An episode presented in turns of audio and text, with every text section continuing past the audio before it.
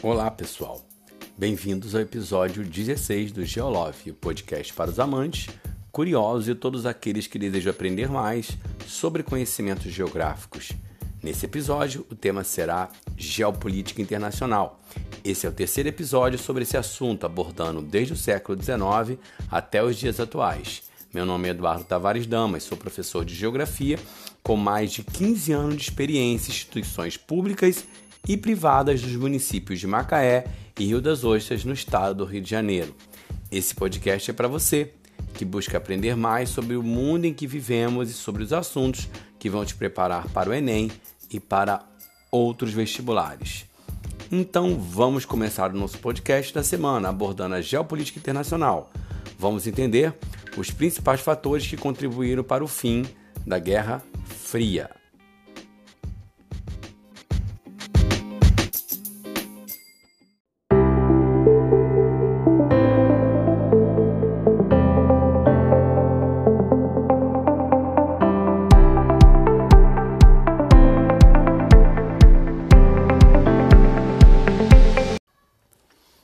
O assunto principal desse episódio do nosso podcast são os eventos que culminaram com o fim da Guerra Fria. E esses eventos estão relacionados à antiga União Soviética. No final da década de 70 e na década de 80, a União Soviética começou a viver uma crise econômica e política. A crise econômica estava relacionada primeiramente, a um grande, um elevado investimento na indústria bélica, em detrimento da indústria de bens de consumo. Soviéticos começaram e passaram a investir grandes somas de recursos na indústria bélica para se manter de forma competitiva em relação ao seu rival, que eram os Estados Unidos. E por causa desse investimento na indústria bélica, eles acabaram meio que esquecendo, deixando de lado a indústria de bens de consumo que atendia a população do país. Ah, além disso, houve também um aumento dos gastos bélicos, dos gastos militares, com a invasão do Afeganistão. No final da década de 70, a antiga União Soviética invadiu o Afeganistão, que tinha naquele momento um governo pró-União Soviética, para impedir que rebeldes é, tomassem o poder. Até porque o Afeganistão é uma área de passagem importante dentro da Ásia, uma área que é importante para o controle geopolítico daquela região.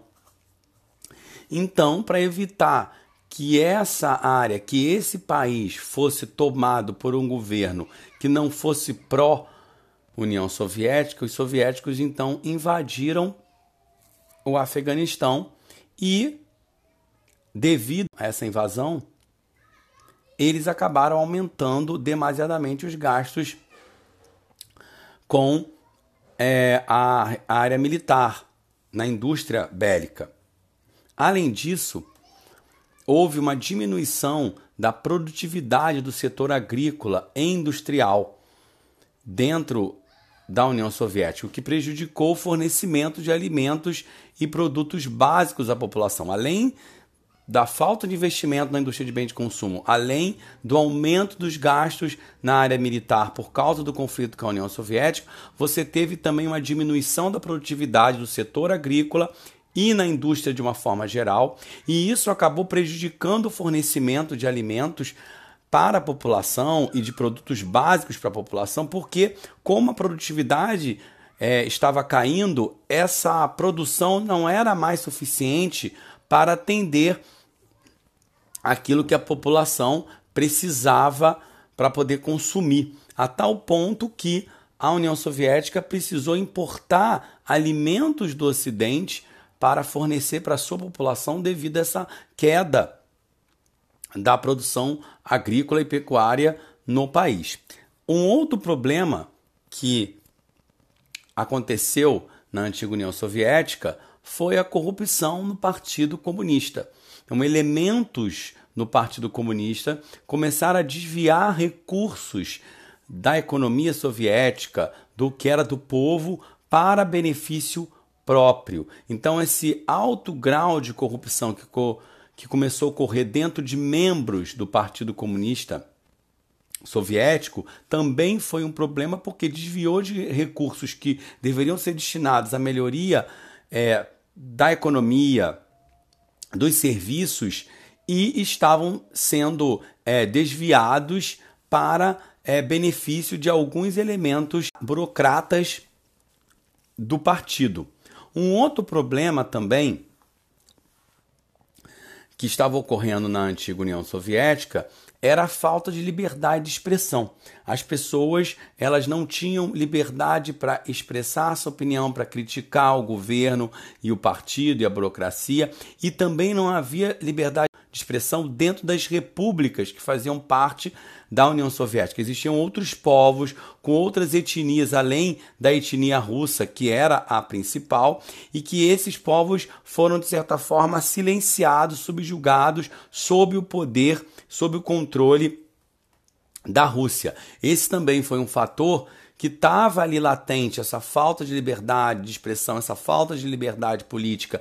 Isso também é um fator que estava é, começando a criar um certo é, momento de tensão dentro da União Soviética e que também clamava por mudanças. A população clamava por mudanças, por maior liberdade, por maior possibilidade de se expressar em relação ao governo soviético e aos elementos e aos membros do Partido Comunista devido a essas situações todas, esse caldo que estava ali ocorrendo é, dentro da União Soviética, vai chegar ao poder o último líder da União Soviética, Mikhail Gorbachev, em 1985. Quando Gorbachev ele chega ao poder, ele implanta um projeto de reforma que vai acontecer tanto na área política como na área econômica. A reforma econômica vai ser chamada de perestroika e a reforma política vai ser chamada de glasnost. Essas duas grandes reformas que vão ser implementadas pelo Gorbachev é, quando ele chega ao poder, ela, elas vão ser, na verdade, a grande causa da própria queda, do próprio fim da União Soviética. Primeiramente, a perestroika ela tinha como objetivo é, dinamizar a economia soviética, implantar alguns elementos da economia de mercado dentro da União Soviética, per permitindo é, a abertura de pequenas empresas, permitindo até de forma limitada a entrada de capital internacional. Então estava havendo aí uma tentativa de dinamizar a economia, de dar alguns elementos de economia de mercado, características do capitalismo dentro da União Soviética, sendo que essas reformas não surtiram o efeito desejado pela liderança do partido, pelo grupo que estava no, no poder com Gorbachev. Então Gorbachev ele também vai começar uma outra reforma, uma, uma reforma na parte política, que é a Glasnost. Essa abertura política ela vai ter como característica a maior possibilidade, maior liberdade de expressão dos povos colocarem a sua opinião, de criticarem a liderança é, do Partido Comunista, do governo soviético. E essa abertura política vai ter um papel muito importante no próprio fim da União Soviética, porque com esse processo de abertura política, você vai ter grupos que estavam se sentindo sufocados, grupos que estavam se sentindo sem possibilidade de expressar a sua revolta, o seu ressentimento perante o Partido é, Comunista, perante as autoridades de Moscou, e em diversos países, diversas repúblicas que faziam parte da antiga União Soviética começaram a pipocar movimentos é, que buscavam é, colocar para fora essas vontades, essa vontade de dizer o que pensava, os seus ressentimentos que eles tinham em relação ao governo central de Moscou. Então a Glasnost, ela possibilitou que em países do bloco soviético, não apenas da própria União Soviética, mas também que em outros países do bloco soviético esses movimentos acabassem também ganhando força, movimentos que estavam ali latentes, mas que estavam sendo sufocados pelos partidos é, comunistas, pelos governos centrais dos países da Europa Oriental. Eles começaram a pipocar, a se fortalecer e a ter mais voz de expressar a sua insatisfação com aquela situação e aí vai possibilitar os movimentos que vão acabar é, culminando com o fim do segundo mundo, do mundo é, do socialismo, do bloco socialista. E aí um outro fator que ainda vai prejudicar tanto aquele momento econômico e político da União Soviética vai ser o acidente nuclear de Chernobyl em 86. Por quê? Porque a União Soviética vai precisar despender muito dinheiro para poder evitar um problema maior, um desastre maior do que já tinha ocorrido. Então, para impedir que a coisa ficasse pior do que o acidente original, para impedir que houvesse um um desastre em toda a Ucrânia e na região dos países da Europa Oriental, a União Soviética teve que despender muito dinheiro para poder é, dar uma solução para aquela situação ali que ocorreu com o acidente. Então, a situação que já não era boa, aquele momento que já não era bom econômico e político, vai ficar ainda pior com esse acidente de Chernobyl e a necessidade de tentar resolver e despender dinheiro para resolver esse problema. Então vai ser uma coisa que ainda vai prejudicar ainda mais a economia e a própria política soviética, já que o governo vai ser é, acusado de esconder durante um determinado momento a gravidade do problema, que vai acabar fazendo com que muita gente acabasse é, sendo contaminado e sendo exposto a todo aquele, aquele elemento radioativo que foi liberado com a explosão. Então, essa situação toda vai ainda prejudicar a mais ainda, né, prejudicar de forma ainda é, mais grave a situação, tornar ainda mais grave a situação da antiga União Soviética. Nesse momento, você vai ter três é, eventos simbólicos que vão representar o fim da Guerra Fria e da daquele mundo bipolar. Um elemento, o elemento primeiro, o evento simbólico que vai representar isso, que muitos dizem, inclusive, que é nesse momento que simbolicamente acaba a Guerra Fria, é a queda do Muro de Berlim. Nós vimos no episódio anterior que o Muro de Berlim ele era o símbolo da Guerra Fria, o muro que separava Berlim Oriental e Berlim Ocidental, que foi construído pelo lado oriental para evitar a fuga de cidadãos do lado oriental para o lado ocidental. Então, esse muro vai cair, vai ser destruído em 1989 e isso simbolicamente vai ser o, vamos dizer assim, o fim da Guerra Fria, mas vai ser o início do, da queda e daquele momento, daquele mundo bipolar ali. Embora que simbolicamente seja considerado o fim, o fim vai acontecer dois anos depois. Em 90 a gente vai ter um outro evento muito importante para essa mudança, para esse fim desse mundo bipolar, a reunificação da Alemanha.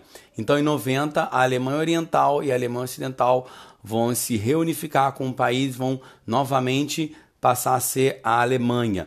Então, essa reunificação simbolicamente também vai ter muita importância, porque a Alemanha representava a própria divisão da Europa em, no lado ocidental capitalista e no lado oriental socialista. Nesse país estava a representação dessa que foi chamada por é, Churchill de a cortina de ferro da Europa. Então, a Alemanha reunificada representava o fim dessa divisão entre Europa é, oriental socialista Europa ocidental capitalista. Então foi também um outro momento importante simbolicamente do fim desse mundo bipolar. E literalmente o momento onde o mundo bipolar ele vai se extinguir e é, a Guerra Fria vai acabar é em 1991 com o fim da União Soviética. Então, no ano de 91, a União Soviética ela se dissolve, se separando em vários países que vão existir nos dias atuais, e esses é, países e essa mudança e essa dissolução da União Soviética representa então o fim oficial do mundo bipolar e o fim da Guerra Fria. Após o fim desse momento, desse mundo que perdurou durante várias décadas, uma série de teorias vão surgir, uma série de ideias vão surgir para tentar explicar ou para tentar prever é, o que seria então o futuro a partir dali? Que mundo seria esse que ia emergir após o fim da Guerra Fria, após o fim do mundo bipolar? Então, a partir desse momento, é, surgem uma série de é, analistas, cientistas políticos, historiadores, colocando como seria o mundo agora após o fim da Guerra Fria. Então a gente vai para um intervalinho e daqui a pouco a gente volta para falar dessas teorias que vão tentar prever ou explicar que mundo emergeria do fim do mundo bipolar da Guerra Fria.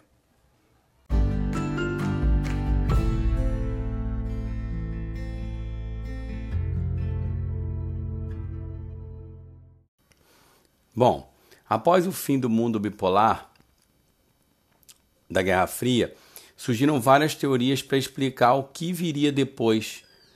Qual era a geopolítica internacional do pós-Guerra Fria? Nós vamos falar de quatro possibilidades, de quatro teorias que surgiram naquele momento para tentar prever o mundo que emergiria após o fim da Guerra Fria. Uma das teorias é aquela que dizia que nós teríamos um choque de civilizações.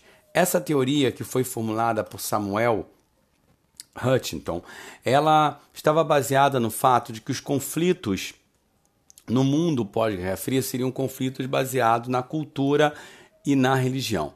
Ele dividiu o mundo em várias culturas: cultura ocidental, cultura cínica dos chineses, cultura nipônica, cultura indiana, cultura é, latino-americana, e essas culturas muçulmana e essa, essas culturas elas é, seriam o fator principal, esse conflito, esse confronto entre essas culturas e as religiões a elas relacionadas que emergeriam, que surgiriam no mundo pós-Guerra Fria. Então, essa é uma das teorias que vai surgir, que vai tentar explicar o um mundo pós-Guerra Fria. Embora hoje em alguns momentos com a questão do terrorismo no mundo, do Estado Islâmico, da Al-Qaeda.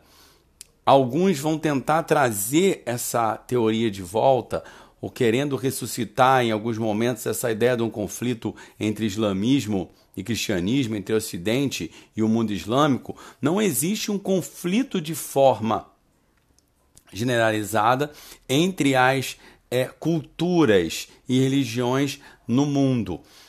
Existe sim algumas questões que estão relacionadas a, a uma dificuldade de olhar para o outro, de entender, de ter empatia entre as culturas, entre os povos, mas não que esse ser, seria ou é o foco do conflito nos dias atuais, como Huntington é, elaborou na sua teoria lá naquele momento, na sua teoria do choque das civilizações. Uma outra teoria que vai também emergir nesse momento é a teoria do conflito norte-sul, que agora os conflitos entre os países do mundo não estariam relacionados à questão de uma ideologia é, de sociedade política econômica, mas que o foco do conflito estaria na questão da riqueza, na questão do poder do dinheiro entre os países, colocando é, em dois lados diferentes os países ricos e os países pobres. Então,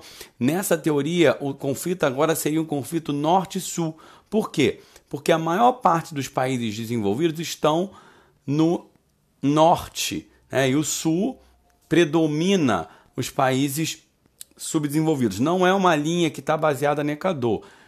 Não é a linha do Equador que divide, sim uma ideia de que a maior parte dos países ricos estão no norte e ao sul desses países ricos estão os países subdesenvolvidos, os países pobres. Então, o conflito não mais seria entre leste e oeste, no sentido de capitalismo e socialismo, mas entre norte e sul, entre países ricos e países pobres. A exceção no sul seria, por exemplo, a Austrália e a Nova Zelândia, que seriam países que estão dentro da área dos países do sul, mas que pertenceriam aos países do norte, porque seriam também países ricos. E assim também existe também entre esses países que são considerados do norte, alguns países que na verdade também estariam mais é, próximos ou semelhantes aos países do sul, alguns países, principalmente países da antiga Europa Oriental, do antigo bloco é, socialista.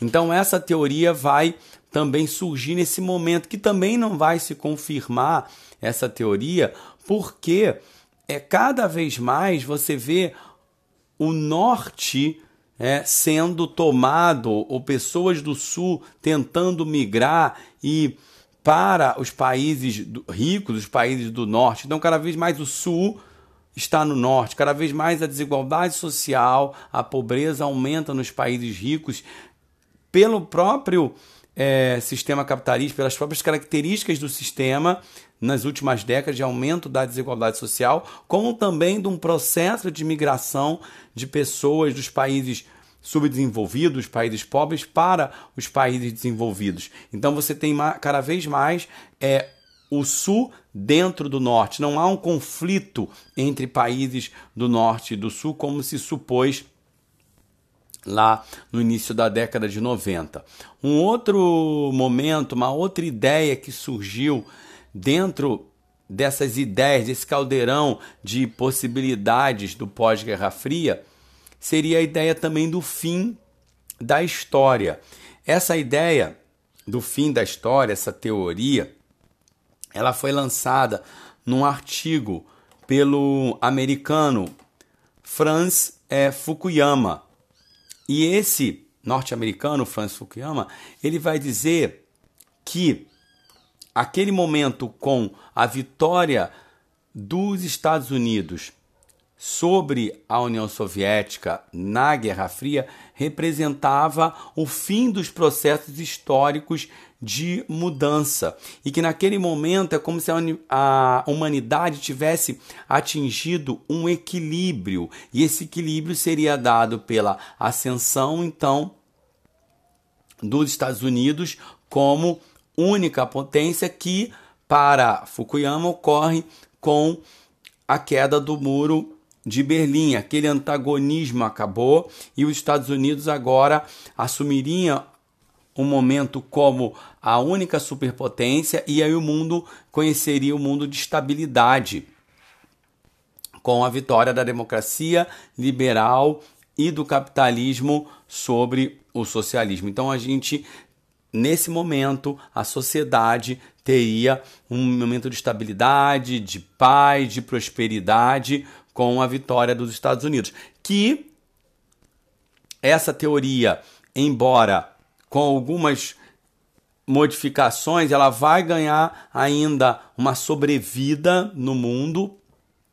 E nós vamos ver no próximo episódio porque é evidente que o mundo não se tornou um mundo mais estável, sem guerras, de prosperidade, de avanço da democracia liberal em todo o planeta, como se previa é, pelo Fukuyama, como Fukuyama pensou que ocorreria, mas ao mesmo tempo a ideia dos Estados Unidos como superpotência é uma ideia que verdadeiramente ela se manteve de pé durante algum tempo e nós vamos ver por quê no próximo podcast. E a quarta teoria que vai surgir naquele momento é a teoria da multipolaridade.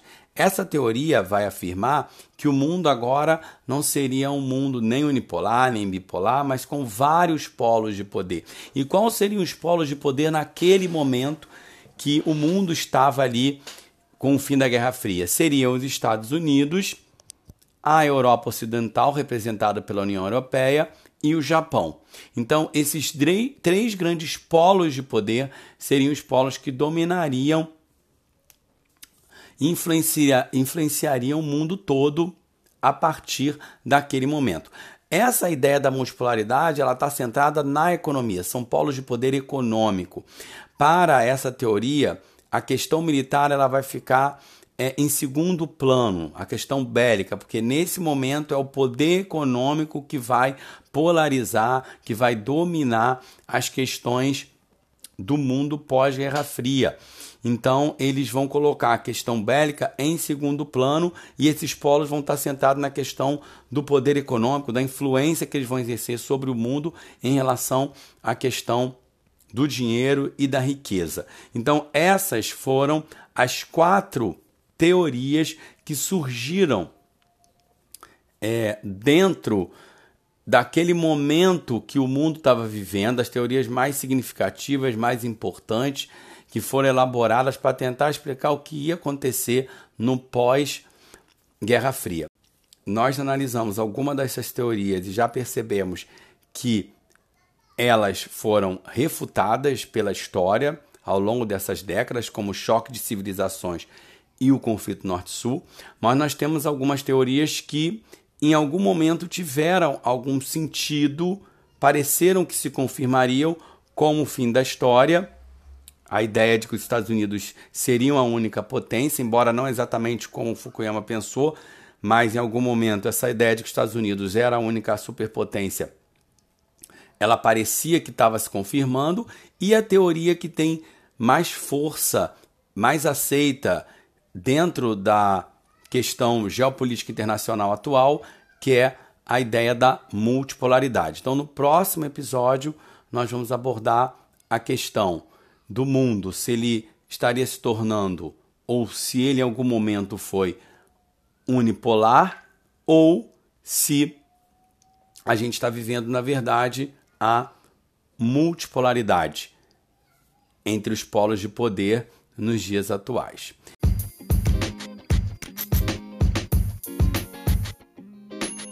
Então, eu quero agradecer a você que nos ouviu durante todo esse podcast. Espero que você tenha entendido os assuntos que foram abordados nesse episódio. Se você gostou desse episódio, do tema tratado, assine nosso podcast, indique para outras pessoas que se interessam ou precisam aprender mais sobre geografia. O podcast Geolove está disponível nas principais plataformas como Spotify, Google Podcast, entre outros. Se você deseja saber as novidades do nosso podcast, siga nossa página no Facebook e no Instagram. Se também gosta de vídeos, tem o nosso canal no YouTube com várias aulas sobre cartografia, indústria, energia, entre outros. Em breve, mais um episódio sobre geopolítica internacional no período pós-Guerra Fria. E não se esqueça, conhecimento não está nas mãos dos mais inteligentes, mas sim dos mais interessados. Até o próximo.